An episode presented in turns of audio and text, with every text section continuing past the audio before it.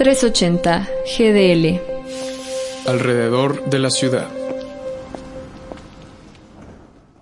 Los graduados en pandemia nos enfrentamos a un panorama retador al terminar nuestros estudios, tanto los que se graduan durante la primera mitad del año como los que lo hacemos hasta ahora en diciembre.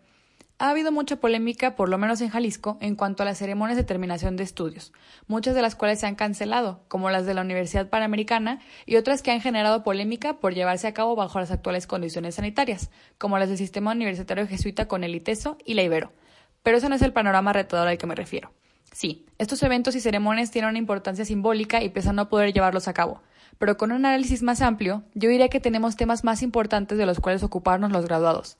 Según Forbes, la pandemia ayudó a revelar la fragilidad y la tolerancia a la ilegalidad del mercado laboral mexicano, además de reportar, de acuerdo con la encuesta telefónica de ocupación y empleo, más de 12 millones de trabajadores desempleados, según el doctor Alfonso Bouzas, investigador del Instituto de Investigaciones Económicas, durante los últimos 30 años se han formado en las universidades una serie de generaciones perdidas ante la imposibilidad de integrarse a opciones laborales y el panorama parece ser todavía más delicado con la crisis económica que se presenta para este año.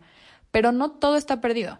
En el webinar El futuro de los recién egresados bajo la realidad post-COVID, organizado por la Universidad de las Américas Puebla, algunas de las recomendaciones que surgieron fueron que nosotros, los nuevos profesionistas, debemos ser capaces de analizar el nuevo escenario laboral y replantear las estrategias que tenemos en cuanto a búsquedas de trabajo, además de que no debemos perder la capacidad de proyectar positivamente hacia el futuro. En resumen, prepararnos mucho y chambearle aún más. En lo personal, también recomendaría buscar alianzas con otros egresados que estén en la misma situación y proyectar en lo colaborativo emprendimientos o proyectos que se puedan capitalizar. Está bien, en la última columna dije que no era momento de estoicismos, pero sí de mucha empatía. Me parece que la mejor manera que tenemos de aplicar esta empatía es reconocer el privilegio que tenemos de habernos graduado de una universidad y trabajar con los conocimientos que tenemos para la recuperación el año que viene de lo que es esta pandemia. Soy Nats Luján para 380 GDL.